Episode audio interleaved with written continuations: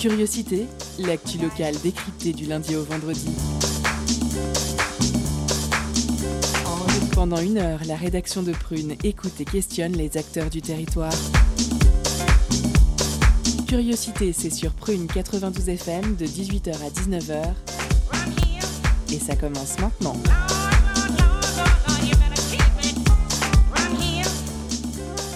Bonjour, bonsoir chers auditeurs et auditrices, vous êtes sur Prune 92 FM, il est 18h, c'est l'heure de curiosité.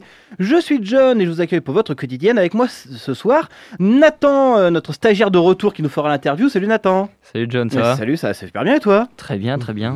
Merci. Antoine avec sa chronique Hardcore Gaming. Salut Antoine. Ouais, c'est- moi, c'est moi. Oui, c'est toi, vrai. effectivement, bien vu, bien vu. il est avec nous entre deux plaintes de Darmanin, c'est Gabi. et coucou mon Gabi. Et coucou, c'est vrai que Darmanin, il est chaud sur les plaintes en ce Ouais, moment. c'est ça, il est bien bien chaud. Et à la réelle, c'est l'indispensable Clément. Salut Clément. Bonjour John, bonjour à tous. Bonjour, bonjour, bonjour. Et tout de suite, c'est l'heure des éphémérides de John. Les éphémérides de John, c'est vraiment vachement bien. On apprend plein de trucs super. Les éphémérides.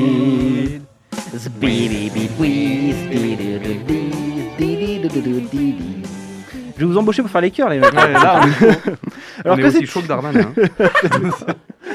Bref, euh, alors que s'il passait un 26 mai On commence en 1897 avec la première publication de Dracula de Bram Stoker. 1923, jour de la première course des 24 heures du Mans. 1954, découverte de la barque funéraire de Khéops. 2020, le Costa Rica devient le premier pays d'Amérique centrale à légaliser le mariage homosexuel. On passe aux naissances, oui, c'est pas passé grand chose le 26 mai.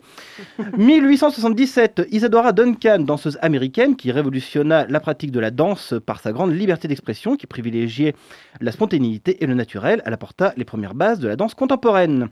1895, Dorothy Lange, photographe américaine dont les travaux les plus connus ont été réalisés pendant la Grande Dépression. 1907, John Wayne, que l'on surnomme le gros con d'américain bas de plafond. Ou alors non, c'est juste moi qui l'appelle comme ça, je crois. 1913, Peter Cushing, acteur euh, partenaire de Christopher Lee, hein, en gros le premier jouait le gentil quand l'autre le méchant. Exemple, il a été Van Helsing, Sherlock Holmes, Victor Frankenstein et Doctor Who. Mais beaucoup le connaissent pour avoir remplacé Christopher Lee pour un rôle de méchant, celui du grand Moff Tarkin dans Star Wars 4. 1919, euh, Jay Silverhill, acteur amérindien, surtout connu pour interpréter Tonto dans la série Lone Ranger et aussi pour manger des chips dans la classe américaine Le Grand Détournement. On va manger des chips. T'entends? Des chips C'est tout ce que ça te fait quand je te dis qu'on va manger des chips Voilà, bon, c'est pas vraiment lui, mais ça m'amuse. 1853, Francis Zégou, animateur radio qui contribue à faire découvrir le hard rock en France avec son émission Wango Tango.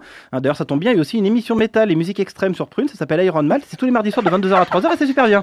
On se demande qui participe Je, à je- ne sais ouais. pas Sans doute un mec super. L'autopromo 1962, chanteur britannique Colin Verncamp Music. «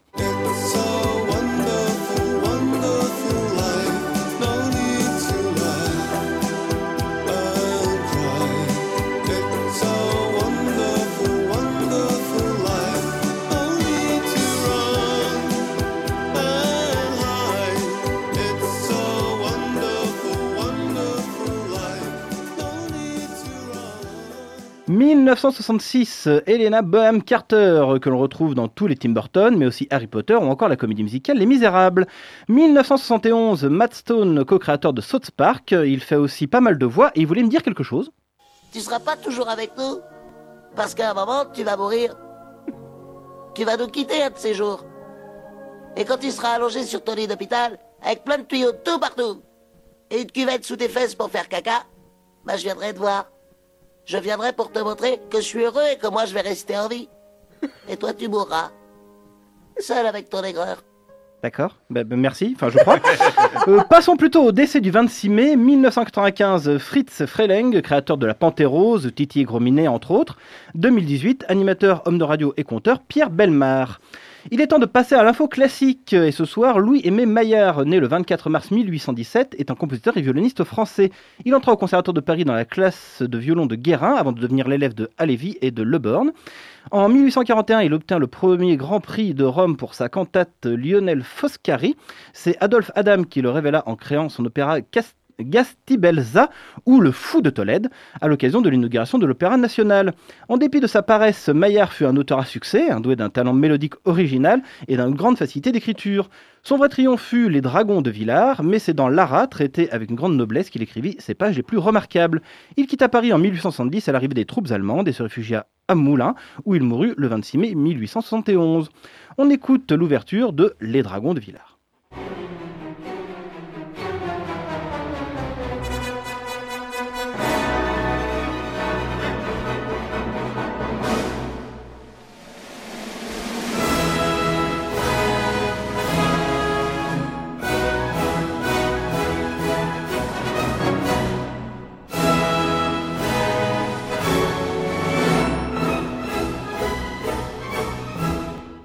Il est temps de passer à notre sommaire et ce soir entretien avec Laure Bontemps avec qui nous dirons stop à Amazon à Montbert. Et en seconde partie nous retrouvons nos écolonautes avec la suite de l'épisode sur le compostage de quartier, premier pas vers le nouvel habitué écolo. Habitude écolo pardon. Avec également nos chroniques Hardcore Gaming d'Antoine et le billet d'humeur de Gabi, sans oublier à 18h30 notre pause cadeau qui sort vous fait gagner l'album Shit It Out du groupe Sound Inc. Swan Inc. Pardon, j'en aujourd'hui, Ah ouais, hein. c'est très compliqué, mais il fait chaud là. C'est la chaleur. Crève de chaud aussi. Bref, il est temps de passer à notre entretien, c'est tout de suite. Culture, questions sociales et politiques, environnement, vie associative. On en parle maintenant dans l'entretien de curiosité.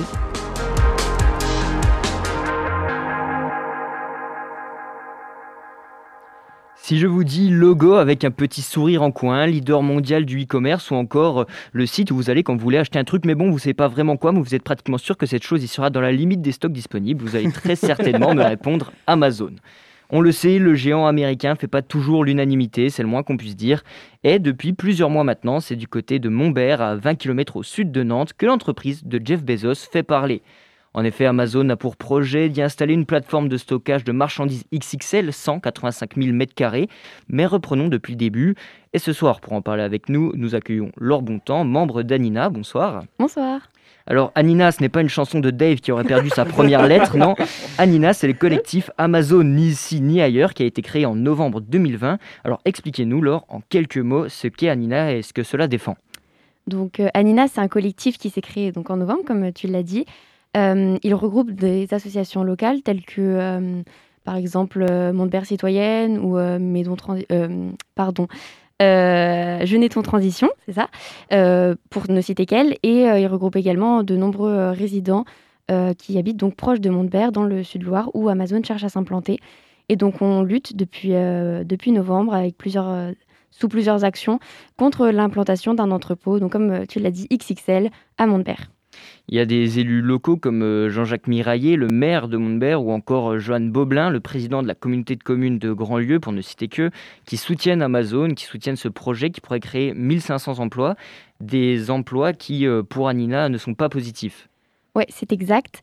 Donc, selon nous, les emplois que propose Amazon sont des emplois précaires et instables. parce qu'on sait par exemple qu'aux États-Unis, 40% des employés euh, chez Amazon, enfin dans les entrepôts Amazon, sont des intérimaires. Et donc en fait, ça ne permet pas de créer un, un projet à- long terme stable sur notre territoire. Et d'autant plus, on sait que les conditions de travail sont assez déplorables euh, chez Amazon. Il y a plusieurs scandales qui sont passés euh, jusqu'à très récemment avec euh, les employés qui doivent uriner dans des, dans des bouteilles parce qu'ils n'ont pas le temps euh, pour leurs besoins les plus primaires. Et puis Amazon, c'est également la destruction d'emplois dans le commerce traditionnel.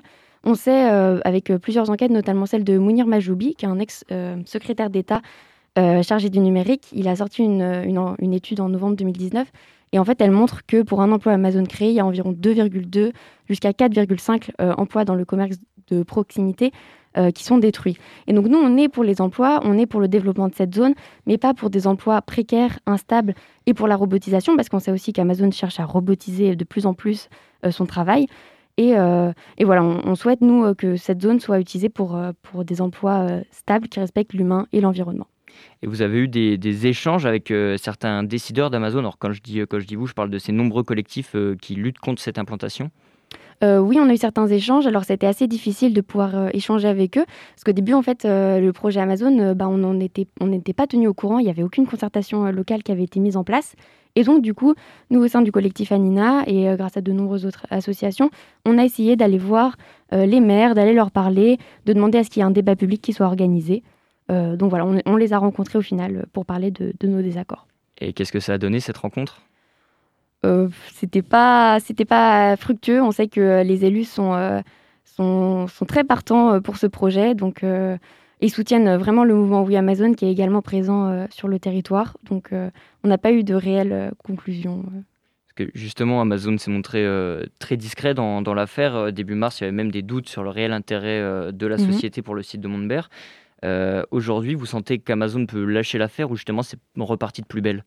Alors pas du tout. Donc euh, pour resituer en fait euh, les choses, euh, Amazon euh, était un peu, euh, enfin a joué un peu. euh, on, ne savait pas trop en fait s'il souhaitait s'implanter parce qu'il n'a pas du coup euh, donné des, des papiers qui étaient obligatoires à temps, mais on, leur a donné donc une deadline pour supplémentaire pour pouvoir rendre ces dossiers qui ont été donc rendus.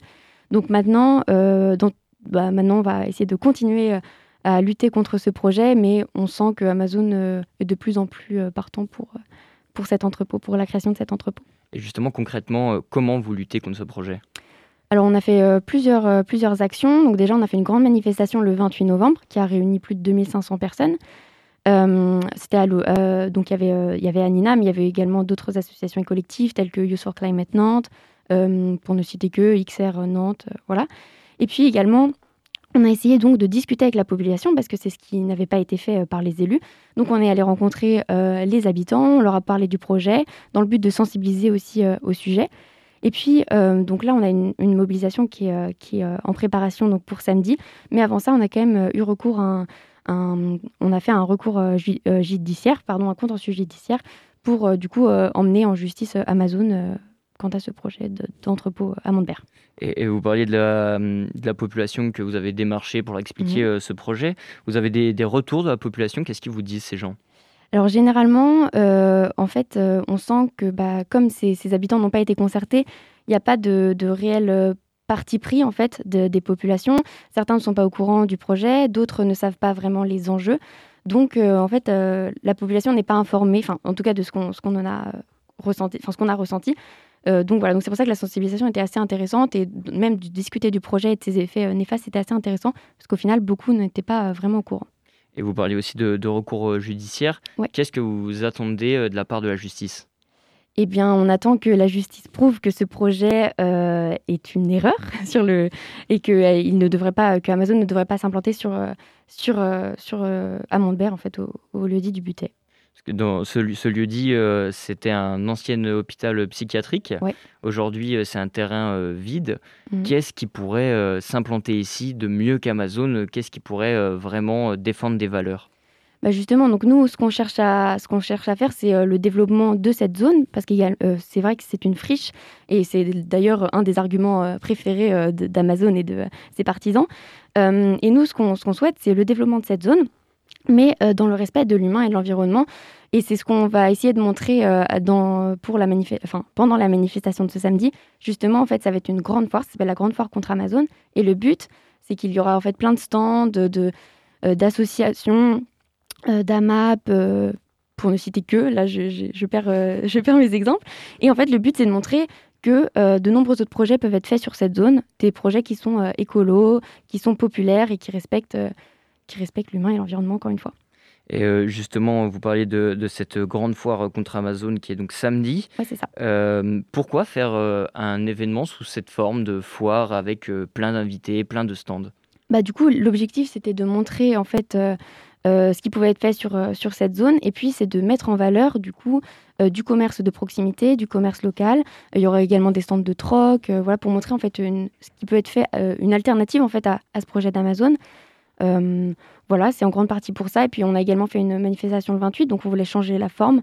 Et puis, euh, face euh, à, on a eu quelques accusations sou- soupçonnées, on ne sait pas trop, des élus quant à la possible violence de nos actions. Donc, on a essayé de faire quelque chose de très festif, de très populaire, qui regroupe juste les citoyens autour d'une même cause. Eh bien, très bien, on reviendra euh, sur euh, ce sujet euh, après une petite pause, me semble-t-il, John. Mais Tout à fait. Mais sinon, j'avais une idée, moi, ce qu'on peut faire, c'est mettre une ZAD, par exemple. Ça, ça, ça, ça tiendrait bien. Ce serait une bonne zone pour ça. Mais effectivement, ben, Laure Bontemps, on vous retrouve juste après la pause musicale, effectivement, sur Prune 92 FM.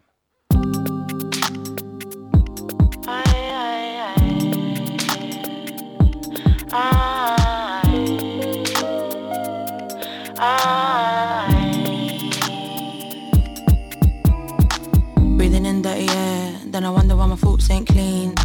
Stick my head out the window, try remember the last of my dreams while I check the plants, what you saying. Fill the void, so I'm praying for a lie.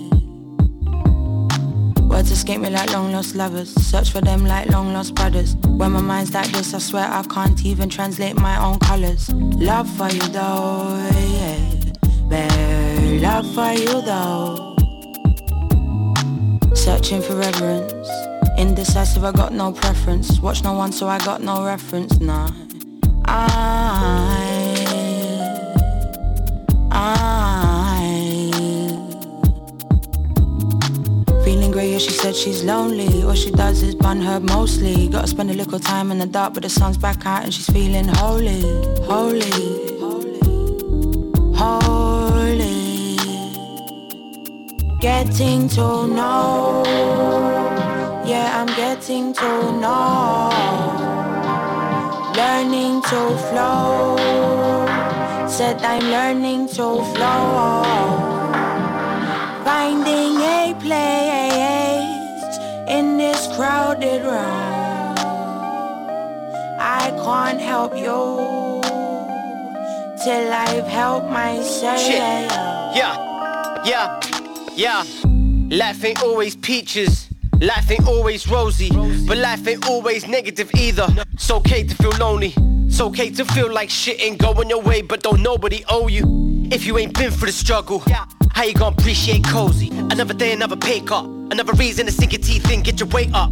Get a fresh cut, get a shape up. It's got me you wondering, will we ever wake up? Dreaming tangerine and tangibility tantamount to what progress?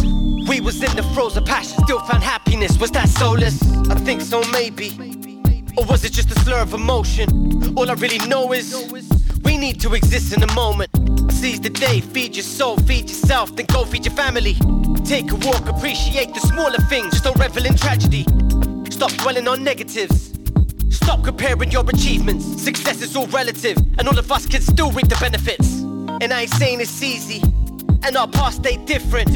But that's the beauty of life, though. We're only here for the instant. Yeah, I'm getting to know. Learning to flow. Said I'm learning to flow.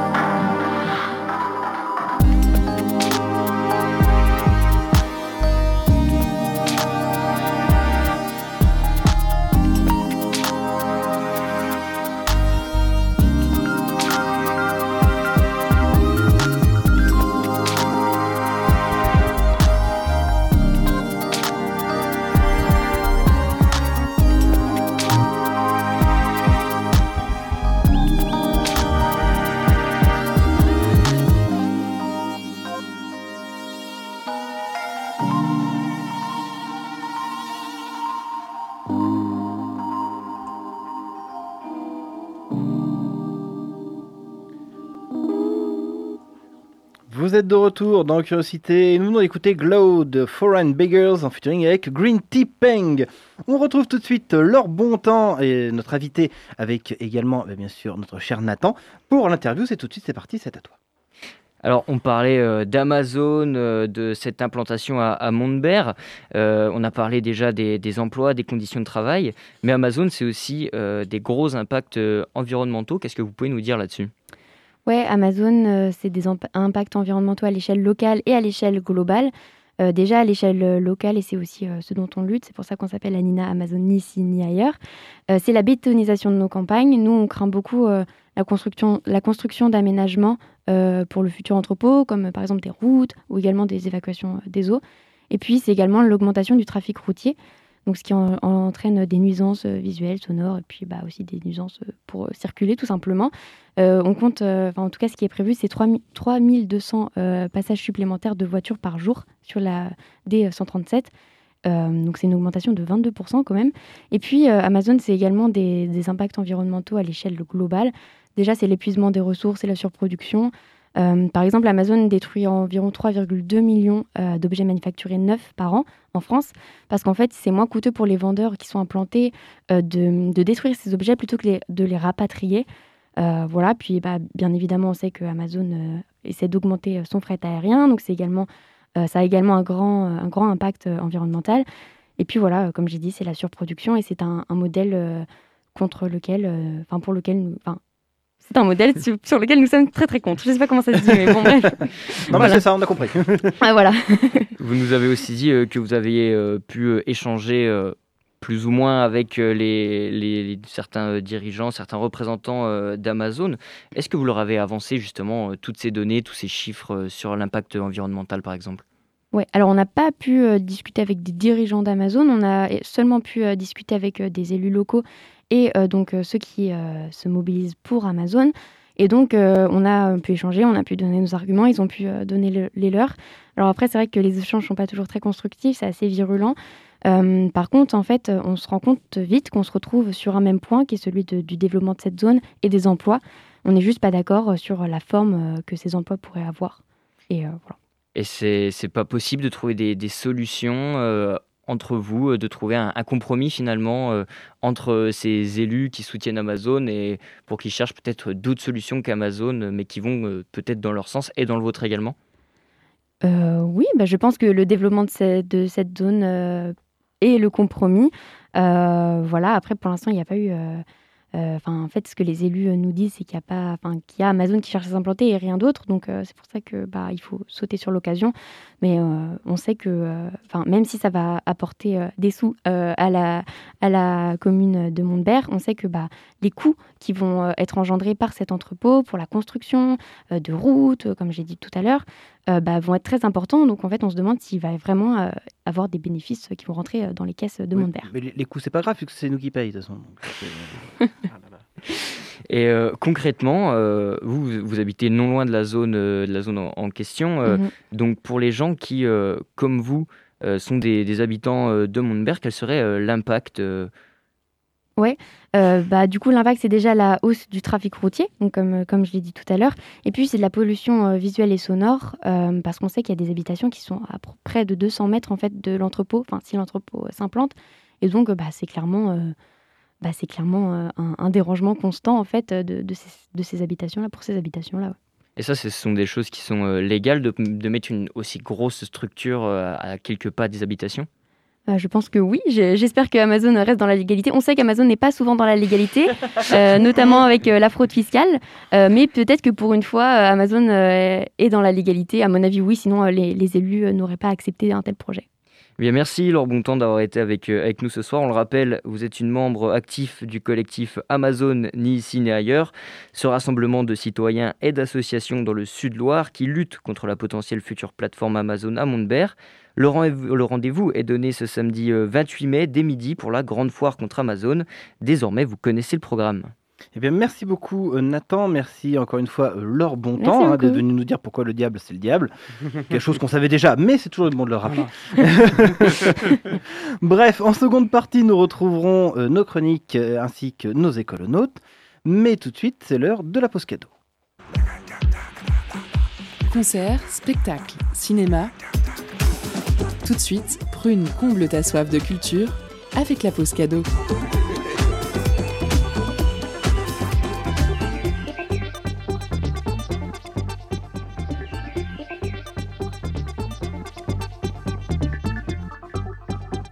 Et ce soir, Prue nous fait gagner l'album Shit It Out du groupe Swan Inc.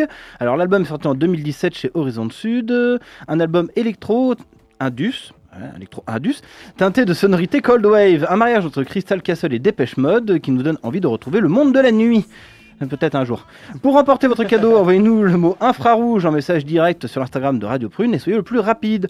On vous laisse en musique avec le titre The Seeker.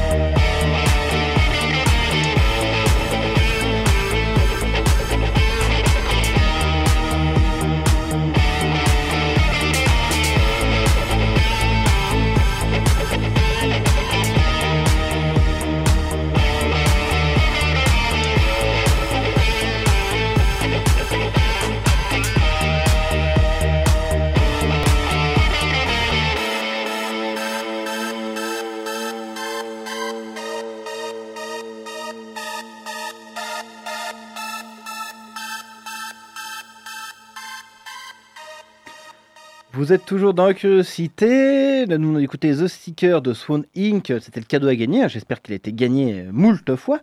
Bref, tout de suite, il va être l'heure de retrouver euh, nos écolonautes. Et ce soir, c'est la suite de l'épisode sur le compostage de quartier. Premier pas vers la nouvelle habitude écolo. Notre maison brûle. Et nous regardons ailleurs. Épluchures, fruits, légumes, marcs de café, coquilles d'œufs, broyats, et hop, presque tout passe au compost. Les habitants de Nantes sont de plus en plus réceptifs et motivés pour faire fructifier leurs déchets organiques.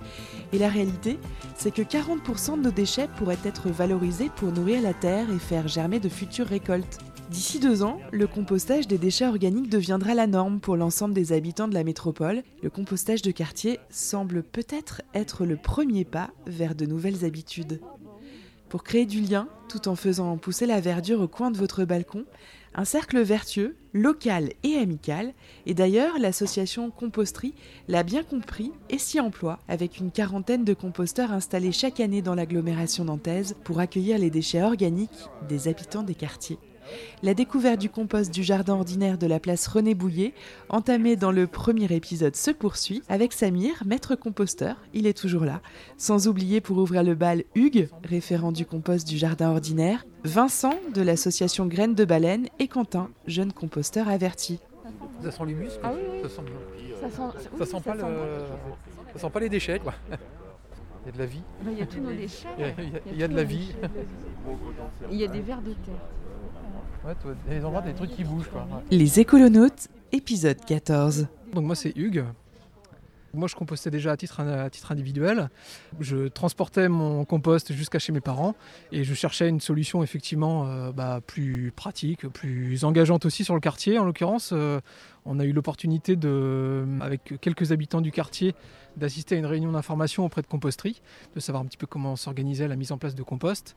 Un projet avait déjà été réfléchi au sein du quartier, mais la démarche n'était pas allée euh, jusqu'à la mise en place du composteur. Donc du coup, j'ai un petit peu relancé cette, euh, cette idée-là, et ce qui a permis finalement de, de le mettre en place très rapidement, parce qu'entre le moment où on a on s'est intéressé finalement à sa mise en place et la mise en place effective, il s'est passé environ six mois.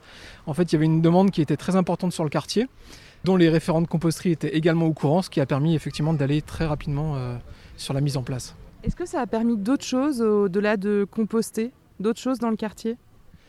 Alors pour l'instant on en est au début hein, parce que donc en fait là on est en avril, on a mis en place le composteur fin janvier. On est sur une période un peu particulière où malheureusement effectivement on ne peut pas se rencontrer, échanger autant qu'on voudrait. Le composteur c'est également un prétexte pour se réunir entre habitants. Donc aujourd'hui, euh, comme je vous le disais, on est un peu limité dans cette démarche-là, mais, mais à terme, effectivement, on espère que ça puisse apporter euh, d'autant plus d'échanges et de rencontres avec euh, les habitants du quartier. Vous avez dû faire une formation avec Composterie, avec l'association Composterie qui, vous aide à installer ce compost. Quelles sont les étapes? Comment ça s'est passé? Je dois normalement effectivement assister à une formation auprès de composterie. Le calendrier est un peu bousculé actuellement. Pour l'instant, on est un petit peu sur, une, sur un fonctionnement, euh, on va dire, assez, assez simple et assez euh, intuitif. Par la suite, il faut effectivement qu'on se forme euh, pour avoir d'autres informations. En fait, il y a- on, a, on a reçu, des- moi je compostais déjà à titre individuel.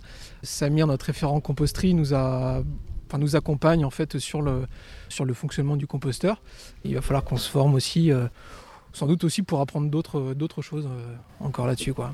Pour l'instant, qu'est-ce que ça vous a appris? Plus que le compost, c'est euh, c'est peut-être plus les échanges en fait entre, entre habitants, de prendre le temps de répondre aux demandes des uns, des autres, aux questions, à, à la petite organisation des inscriptions, etc. Parce que malheureusement, on est limité aussi. hein. on ne peut pas accueillir autant d'habitants qu'on le voudrait. On est limité à 40 à 45 foyers sur le composteur. Donc euh, ce que ça m'apporte, c'est beaucoup d'échanges et, voilà, c'est ce qui est aussi très intéressant finalement. Euh, c'est un bon prétexte pour rencontrer les gens et pour animer la vie de quartier. en fait. Non, c'est parfait. Celui-là, alors je vous ai ramené les cadenas parce qu'on peut remettre cadenas sur celui-là si jamais vous avez besoin de l'ouvrir. À terme, vous aurez 4 cadenas donc. Celui-là, est-ce qu'on peut le laisser condamner Je m'appelle euh, Quentin, j'ai bientôt 27 ans. Je suis habitant euh, depuis très peu de temps euh, rue de la rue d'Alger, à côté de, de Gralin. Et je suis utilisateur du composteur depuis son ouverture pratiquement, parce que je me suis inscrit sans le savoir au tout début. Sans le savoir Bah, sans le savoir que c'était le tout début. Je, je me suis dit, il y a un composteur dans le quartier, c'était un des seuls, parce que dans- c'est un quartier un, un petit peu, qui est encore un peu euh, bloqué sur d'anciennes euh, façons de, me- de- de travailler. Donc euh, ouais, je me suis inscrit au tout début et j'ai- fait les premières. Enfin, j'ai pas encore fait de permanence. Je viens toutes les semaines déposer, je discute un peu avec les gens et c'est vrai que j'ai appris à ce moment-là que c'était le, le tout début. Qu'est-ce que ça vous apporte? Tiens, je vis dans une famille de base qui est très concernée par euh, la planète. Mon père est paysagiste et il a toujours euh, eu un compost au fond du jardin. J'ai jamais appris à jeter les épluchures euh, dans une poubelle euh, bleue et j'ai jamais aimé le faire et je trouvais ça très bizarre de le faire au final.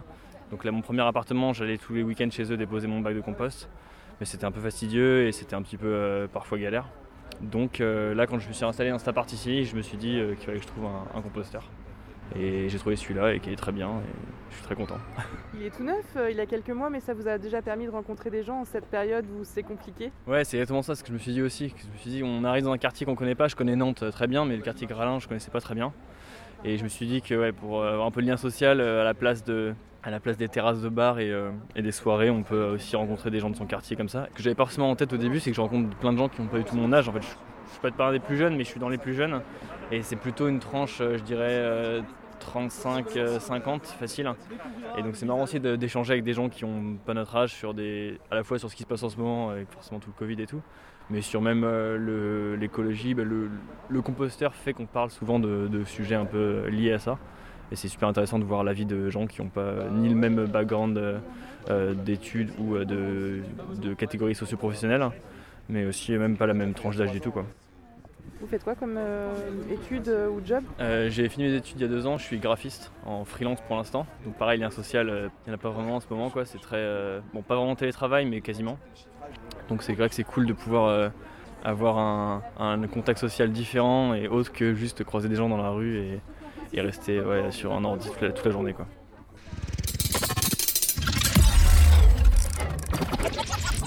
Dans le jardin ordinaire, il y a aussi une association qui euh, propose des projets, c'est euh, Graines de Baleine. Vous pouvez nous en parler? Bonjour. Bonjour. Euh, alors, Graines de Baleine, l'idée c'était d'organiser des euh, petits événements entre les, euh, gens qui, euh, qui étaient là un peu en permanence dans le, square, donc des gens de la rue, et les familles du quartier qui fréquentent avec leurs enfants euh, le, parc pour faire se rencontrer les gens, pour diminuer les tensions, augmenter un peu le, côté sympathique et puis agréable de, la vie de quartier. Donc voilà, on a demandé à la ville de nous installer des bacs pour pouvoir créer un petit jardin collectif. Et on organisait des petits ateliers de jardinage avec donc les, gens de la rue, les habitants du quartier, les enfants, les commerçants, une fois par semaine pour, euh, pour semer, pour jardiner, pour récolter, euh, voilà, puis pour se rencontrer.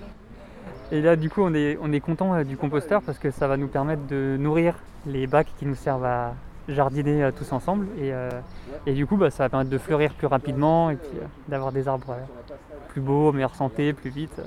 Donc voilà, on est, on est super content du compost. Les écolonautes, épisode 14. Samir euh, Desmortiers, du coup, euh, ce compost, on vous entendait dire tout à l'heure que c'est un beau compost. Qu'est-ce qui vous permet de dire ça? Bah, il est plutôt bien mélangé. euh, Il y a un bon équilibre entre euh, la matière carbonée et euh, les apports des habitants. Ouais, à bientôt. Disons au revoir aux habitants. Composter, ça veut dire mélanger, comme j'expliquais tout à l'heure. L'intérêt, c'est que vous allez donc équilibrer la matière carbonée, c'est-à-dire le broyat qu'on leur amène, avec les déchets azotés, les déchets organiques, les épluchures, coquilles d'œufs, marc de café, qu'apportent les habitants. On appelle déchets organiques, déchets compostables. Et la proportion, c'est un tiers de broyat, deux tiers nos déchets. Donc cet équilibre-là, quand j'ai vu là par exemple, quand on a fait le retournement, j'ai vu qu'il était plutôt bien équilibré. Ils l'ont arrosé un petit peu pour l'humidifier parce qu'il était un peu trop sec. C'est-à-dire qu'ils avaient apporté peut-être un peu trop de broyat. Somme, il est vraiment pas mal et euh, vu que c'est un premier retournement, ça fait que deux mois et demi qu'on l'a lancé. On voit que les gens ont les bons gestes. Au revoir. C'est vrai qu'au départ, sur les premiers retournements, on peut avoir euh, des composts un peu plus déséquilibrés. Et là, je suis très content et puis il y a une bonne dynamique. C'est un collectif très sympa donc, euh, qui a envie de faire ensemble, donc c'est super. Vivement le prochain retournement avec eux. On pourra sûrement prendre l'apéro et puis passer du bac de maturation 1 au bac de maturation 2 pour que dans 6 mois, ils aient un compost euh, mûr et réutilisable. Il y a beaucoup de projets euh, sur Nantes de, de composteurs. Oui. Quelles sont les, les expériences, les retours d'expériences significatives ou même euh, des projets, je sais pas, peut-être des, des gens qui se sont trouvés, des amis, des, et des groupes qui se sont formés, d'autres assos peut-être? Alors oui, alors, la moitié des projets sont en copropriété. L'autre moitié, on va dire, en résumé, c'est ouvert au quartier, donc sur l'espace public. comme c'est le cas là de- du composteur du jardin ordinaire. Ça peut être des collectifs qui étaient déjà créés à la base, comme le collectif de la baleine ici, qu'on a sondé pour savoir s'ils voudraient aussi euh, installer un composteur. Sinon, c'est vrai que le compost crée du lien, et c'est à partir de là que les gens se rencontrent, se retrouvent, que ce soit en copro ou au quartier, et après partent sur d'autres projets. Ça peut être des projets jardins, mais on a déjà vu dans des copros euh, des chorales se créer, ou des choses comme ça. C'est vraiment euh, voilà, se réapproprier son quartier, sa copro, des espaces communs, et en même temps partir après sur d'autres projets vraiment variés quoi en fait. L'idée c'est vraiment créer du lien aussi, du lien social euh, avec le compostage partagé. Ouais bah après il y a eu pas mal d'événements. euh, c'est vrai que cette année, euh, depuis un an, on a un peu perdu en convivialité, mais on a par exemple des randonnées des composteurs qu'on a fait à la Chapelle-sur-Erdre, à Nantes ou dans certains quartiers, à Saint-Herblain, où en fait on va de site en site sur une matinée avec bah, une petite troupe, des musiciens. ça c'est des, gros moments festifs qu'on espère retrouver bientôt. On a aussi beaucoup d'animations grand public hein, sur, euh, sur les événements type Folie des plantes ou des choses comme ça, où là c'est l'occasion de sensibiliser au compostage, mais aussi de, se retrouver, et de partager euh, plein d'idées. Ça peut être, euh, je sais pas moi, un vélo à smoothie. euh, on travaille avec, oui, il y a beaucoup d'assauts. En fait, Nantes c'est très riche en, en associations, il y a un tissu associatif assez important, ce qui fait qu'on se croise sur les thématiques du développement durable, mais pas uniquement. Euh, on peut travailler avec des artistes, euh, avec euh, différents publics. euh, et c'est pour ça justement que le jardin ordinaire, c'est vraiment un site qui nous tient à cœur, puisqu'il y a déjà une vie avec une population très mixée. Ça a du sens pour nous d'installer un composteur ici et, et de voir comment il va, il va vivre. Quoi. Samir, vous êtes maître composteur pour l'association Composterie. Oui. C'est quoi votre métier? Vous l'avez appris où et comment vous en êtes venu là? Maître composteur, MC comme on dit, c'est un titre, c'est pas vraiment un métier en soi. C'est un titre, une formation, euh, titre qu'on acquiert qui nous permet ensuite de pouvoir notamment suivre les composteurs partagés. Parce qu'il y a une réglementation, quand vous installez un composteur partagé, il faut un apport en broyat, comme je vous disais la matière carbonée régulier, il faut un référent site habitant formé à la formation référent site, comme les Hugues sur ce site par exemple, et un MC, un maître composteur en charge du suivi. À partir de là, vous pouvez installer un composteur partagé. C'est la réglementation, ça. Moi, j'ai découvert euh, l'association Composterie en tant que bénévole à l'époque, quand j'étais en formation au CNAM. J'avais fait une formation d'un an sur euh, le management d'associations dans le cadre de l'économie sociale et solidaire. Donc c'est vrai que là, on rejoint aussi les valeurs euh, de l'économie circulaire, de l'économie sociale. Nos bureaux sont au Solilab. C'est vrai qu'on partage avec différentes structures ben, ces valeurs-là aussi, de partage, d'échange dans le cadre de l'ESS. Donc moi, bah, j'ai rencontré le directeur de l'époque de composterie qui faisait la même formation que moi. Vu que j'avais euh, un projet sur la même problématique qui était euh, les déchets, la prévention des déchets, bah, je suis devenu bénévole de l'association en 2010, participé à des stands, j'ai fait la formation euh, guide composteur. Bah, à un moment, je me suis dit, pourquoi pas allier l'utile et l'agréable et puis travailler dans un domaine des valeurs auxquelles, j'adhère. Donc j'ai été embauché à Composterie en septembre 2016. Donc là, ça sera la cinquième année. Et sans aucun regret a priori. Non, non, c'est vraiment toujours euh, un plaisir de rencontrer euh, les habitants. On installe euh, 40 composteurs par an, bientôt 50. Donc c'est autant de gens et de projets différents. Il y a plein de similitudes, mais il y a aussi plein de gens. euh, voilà, à chaque fois, chaque projet a, ses particularités. Les quartiers sont différents. euh, on est surtout Nantes Métropole. Les deux tiers sont basés sur Nantes. hein. C'est quand même la grande ville de la métropole. Après, bien sûr, il y a Saint-Herblain, Rezé, là où vous avez de l'habitat vertical. Des gens qui n'ont pas la chance toujours d'avoir du jardin, donc qui souhaiteraient euh, composter. Et là, bah, dans ces cas-là, on, on les accompagne pour lancer le projet, que ce soit dans leur copro, comme je disais, ou euh, sur l'espace public, dans les squares, ou parfois sur un trottoir, comme ça arrive en ville. L'idée, c'est de trouver des emplacements sympas et que les gens puissent se retrouver euh, et composter ensemble. Pour finir, euh, Composterie en quelques chiffres, combien il y a de composteurs euh, sur l'agglo Alors aujourd'hui, euh, on a plus de 320 composteurs installés. Il y a des composteurs aussi pédagogiques qui, eux, sont financés par les communes. Sur les composteurs partagés, euh, aujourd'hui en fonctionnement, on n'est pas loin de 300. Puis, bah, comme je vous disais, là, à partir, à partir du mois de mai, juin prochain, on a répondu à un marché public pour l'installation de 50 composteurs sur 4 ans, donc 200 composteurs en fait sur 4 ans, Euh, une moyenne de 50 par an. Donc on arrivera assez vite aux 500 composteurs euh, d'ici 4 ans, en 2025. Et puis bah là, les choses auront beaucoup bougé, il y aura eu beaucoup de sensibilisation, parce que Composterie travaille beaucoup avec les enfants aussi. J'ai des collègues animateurs euh, professionnels donc qui travaillent sur la sensibilisation au niveau des écoles maternelles et primaires. on sème des graines et ça se développe bien. Au revoir Lydie Il va où ce compost après, Samir? À la base, il est réservé aux gens qui euh, donc, le produisent. Donc c'est en circuit court. Donc chaque site en fait euh, réutilise son compost. Là pour le coup ici il y a du jardin donc euh, c'est très propice. Après il y a certains sites où ils ne réutilisent pas entièrement. Donc nous on peut venir en récupérer aussi. Mais à la base le but c'est que les habitants euh, le réutilisent à 100%. Sur des projets jardins, jardins partagés, ou pour leur jardinière, sur leur balcon, choses comme ça. Ou s'ils ont du terrain à l'extérieur de Nantes aussi, il y en a qui, ont des, petites maisons secondaires, donc qui récupèrent ça pour chez eux.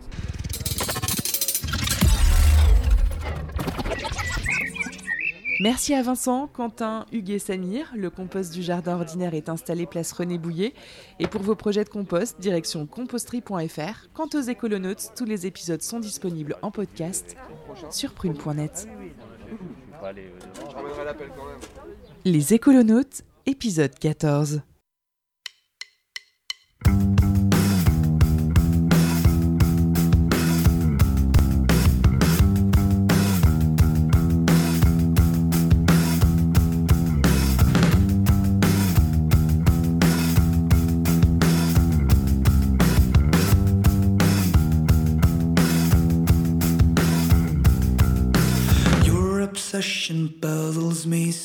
Why keep dreaming about this? What obsession do you mean? I just woke up in a bliss. Why keep brooding over death? And why does gloom appeal to you? True, it's not my usual mood, but I hate biased platitudes. Aren't you ruffled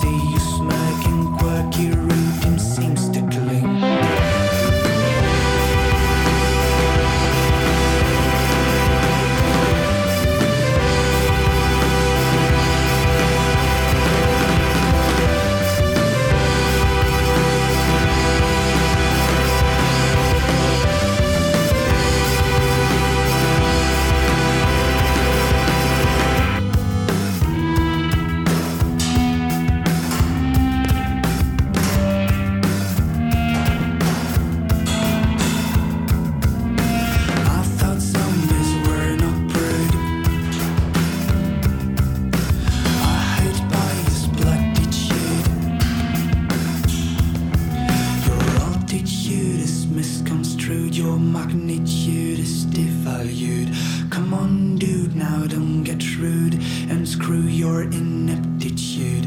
Did not want to interfere.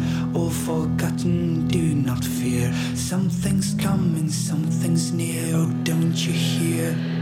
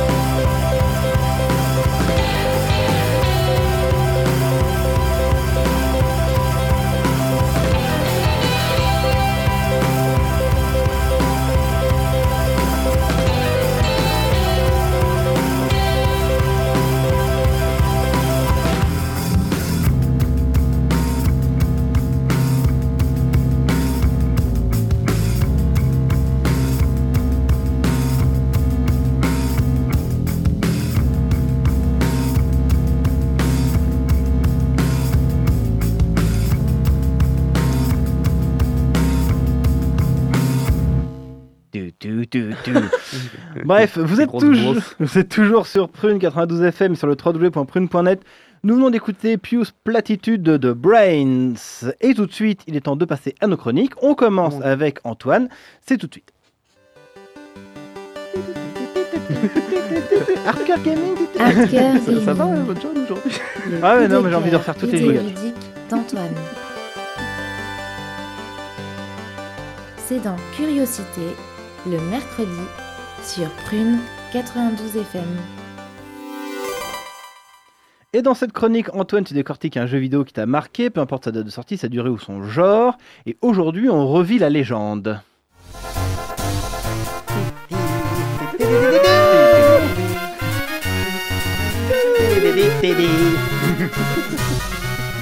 Voilà, la mélodie mythique qui a traversé les âges.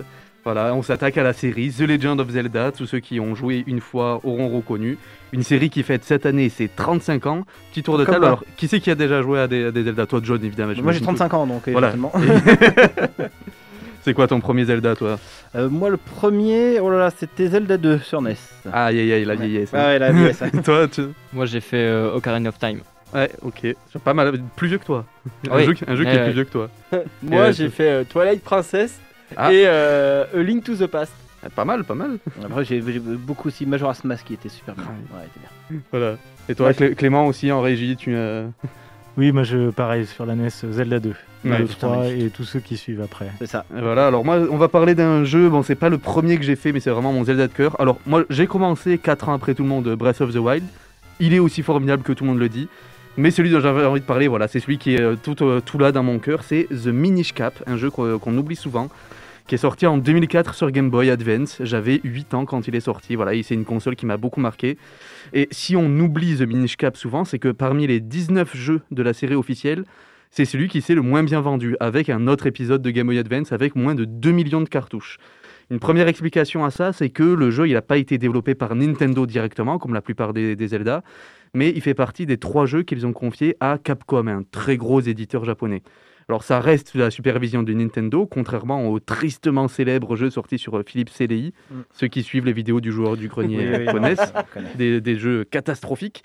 Mais là, là le- en- au contraire, Capcom, on sent que ce sont d'énormes fans de la saga et peut-être un peu trop justement. Là, le jeu Minish Cap, ça suit la recette sans trop prendre de risques. En plus, le jeu, il est sorti vraiment en toute fin de vie de la Game Boy Advance et de toute façon, tout le monde attendait avec impatience Twilight Princess qui est sorti donc en 2006 sur Wii. Oui, mais je sens que toi, tu as envie de le défendre. J'ai envie de le défendre parce que ben, il n'y a pas de mauvais Zelda, tout simplement. Il n'y a pas de mauvais Zelda pour découvrir la série. Un épisode mineur d'une série aussi monumentale, bah, ça reste un jeu excellent. D'ailleurs, il est classé parmi les meilleurs jeux sortis sur, euh, sur GBA. Et même s'il reste sage, bah, il apporte quand même ses, ses propres idées.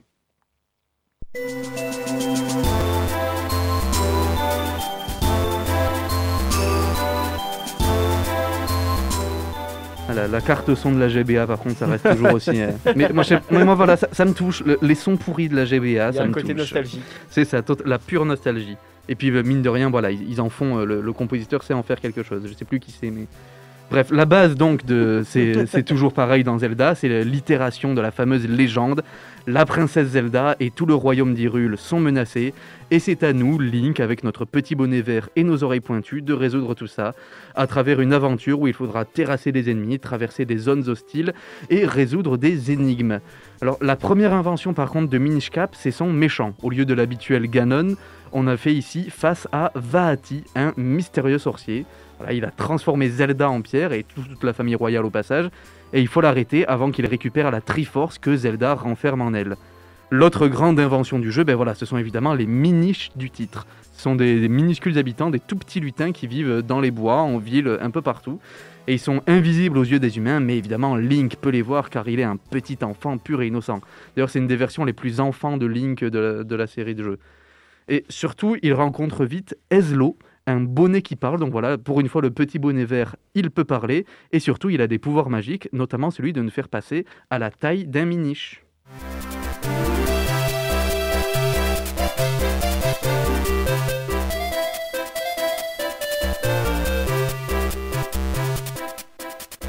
Reste réjouissant et guilleret comme musique.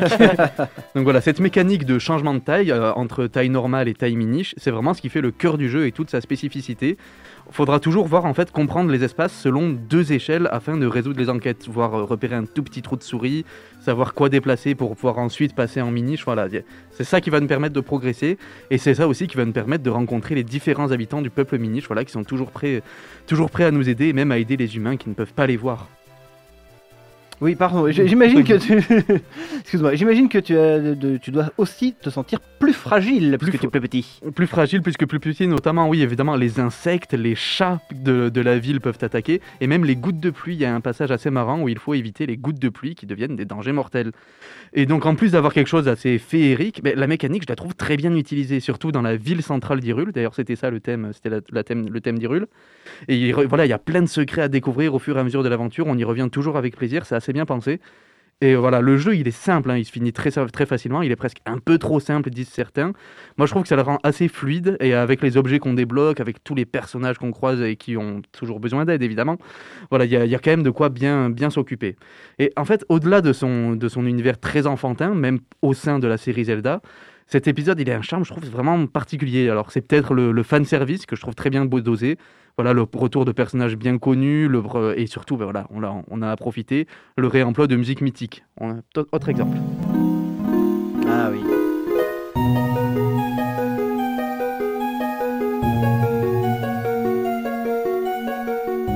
Voilà, une musique ben, tellement mythique que c'est une, une scène importante dans euh, Scott Pilgrim. euh, excellent film, Scott Ah Pilgrim, que- film, de, film de mon cœur, mais voilà.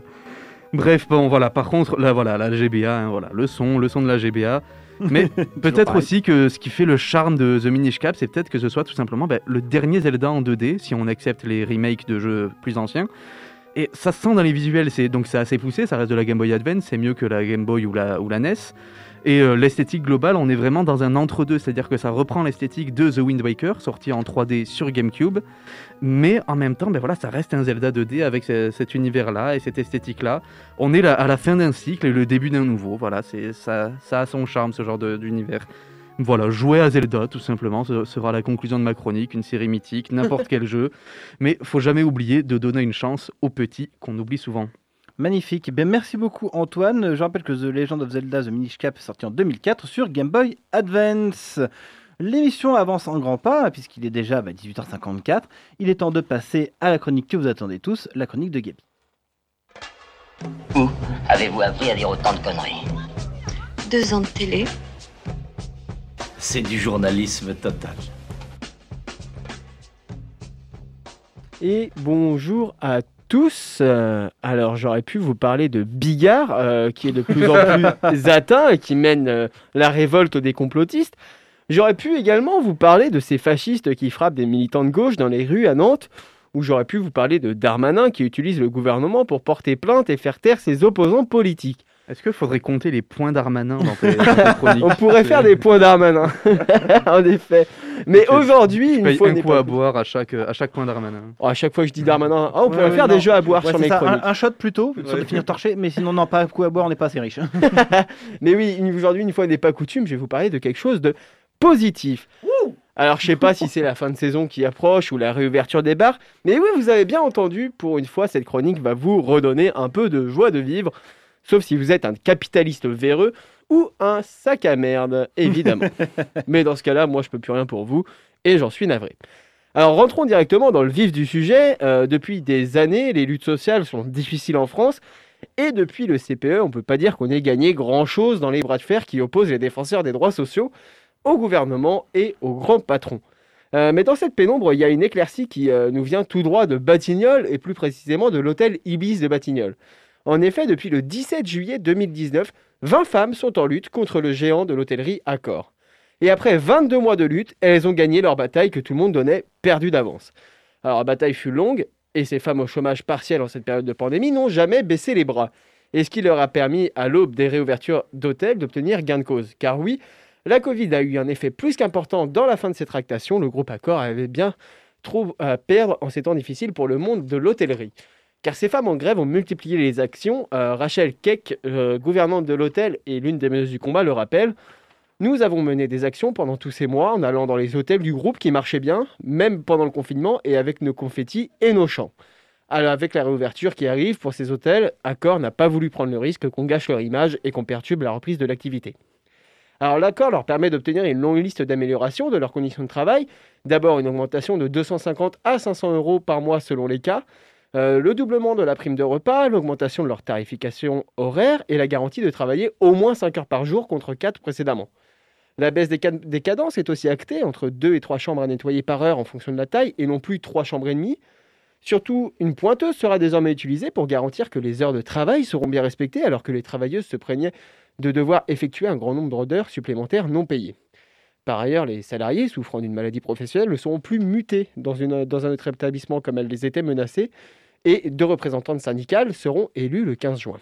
Alors bien évidemment, dans cette bataille, il y a une part d'ombre, parce que sinon je me sentirais pas bien, hein, trop de bonheur, ça me perturbe. Parce que oui, ce combat a duré, et oui, il y a une victoire, mais au sein de ce combat, il y en a eu un autre entre les différentes sphères de la CGT.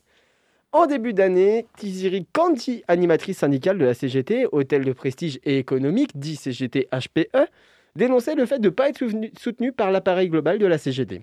En effet, il y a quelques mois, les instances parisiennes du syndicat commençaient à s'agacer à s'agacer de la stratégie choisie par la CGT HPE. Je cite On peut que saluer le combat de ces salariés et soutenir leurs, leurs revendications qui sont justes, mais on Mais. peut aussi s'interroger sur la durée extravagante de ce conflit qui se poursuit malgré plusieurs tentatives de médiation. Et dans une phrase qui comporte un mais, généralement ce qu'il a avant euh, se dit mais ne compte pas. Du genre je suis pas raciste, mais donc tu es raciste. Euh, ces tensions n'enlèvent en rien la victoire, mais elles rappellent qu'il faut rester vigilant, notamment à un moment où la CGT commence à perdre des faveurs aux yeux des travailleurs et auprès de ceux qui luttent. Alors sur ce, moi je vous souhaite une bonne fin de semaine. Prenez soin de vous, faites attention aux capitalistes, aux grands patrons, à Darmanin qu'il ne faut pas traiter de sale violeur, et à la police. À la semaine prochaine. Et aux militaires, et aux... il y, a- du monde. Oui, j'ai dit... euh, Ah non, j'ai pas dit fasciste. si, t'as- si, si, tu l'as dit. Et donc, Merci on beaucoup. salue ces travailleuses pour une fois qui On apportent salue. une bonne nouvelle. Tout à fait, j'allais Ah. dire merci encore une fois Gabi pour, pour cette bonne nouvelle. Ça, ça, change. bien. Ah oui, ça surtout après tout ce qui euh, ça a pris ces derniers jours là, ça, pff, ça fait du bien, ça ragaillardit. Bref, nous arrivons au terme de notre émission. Alors merci Laure Bontemps d'être venue nous parler du projet Stop Amazon à Montbert et puis donc à Nina, donc non à Amazon n'est pas ici et nulle part. Et partout et tout ça. Merci à Et nos écolonautes. Oui, bon, ce- voilà, on veut pas, on n'en veut pas tout court. Merci à nos écolonautes pour ce nouvel épisode. Merci, chères auditrices et auditeurs, de nous avoir écoutés. Et merci à toute l'équipe d'avoir participé, bien évidemment. Vous retrouvez Curiosité dès demain à 18h. Quant à nous, on se retrouve mercredi prochain. Et en attendant, vous pourrez écouter toutes nos émissions sur notre site www.prune.net. Juste après ce labo des savoirs, et ce soir, commence-t-on à comprendre que les démarches scientifiques ne sont pas uniquement affaires de quarks et de technologies futuristes? Pourquoi a-t-on besoin de pratiques alternatives de recherche? Quels bouleversements en attendre? Et quelles habitudes faut-il mettre en œuvre pour y arriver? Des réponses à toutes ces questions et bien d'autres, c'est avec le Labo des Savoirs. Alors restez sur Prune 92 FM et à la prochaine. Ciao